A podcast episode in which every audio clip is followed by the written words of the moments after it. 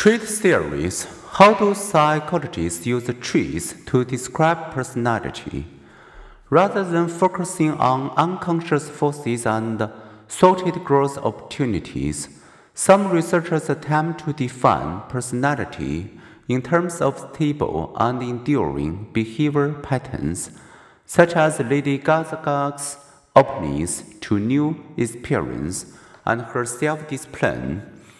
This perspective can be traced in part to a remarkable meeting in 1919 when Gordon Allport, a curious 22 year old psychology student, interviewed Sigmund Freud in Vienna. Allport soon discovered just how preoccupied the founder of psychoanalysis was with finding hidden motives even in Allport's own behavior during the interview. That experience ultimately led Allport to do what Freud did not do to describe personality in terms of fundamental traits, people's characteristic behaviors, and conscious motives. Meeting Freud, said Allport, taught me that for all its merit may plunge too deep and that psychologists would do well to give full recognition to manifest motives before probing the unconscious. Allport came to define personality in terms of identifiable behavior patterns. He was concerned less with explaining individual traits than with discerning, describing them. Like Allport, Isabel Briggs Myers and her mother, Catherine Briggs, wanted to describe important personality differences. They attempt to sort people according to Carl Jung's personality types.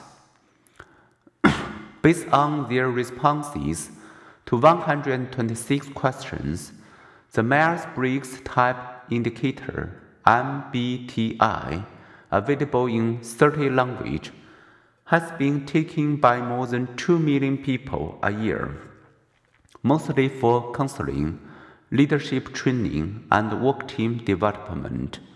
It offers choices such as Do you usually value sentiment more than logic, or value logic more than sentiment? Then it counts the test taker's preference label them as indicating C a feeling type or thinking type and feed them back to the person in complementary terms.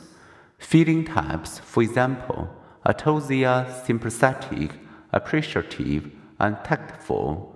Thinking types are told they are good at analyzing. Most people agree with their announced type profile which mirrors their declared preferences. They may also accept their label as a basis for being matched with work partners and tasks that supposedly suit their temperaments. But growing research suggests that people should not blindly accept the validity of their test result. A National Research Council report noted that despite the test popularity, in business and career counseling. Its initial use outran research on its value as a predictor of job performance, and the popularity of this instrument in the absence of proven scientific words is troublesome.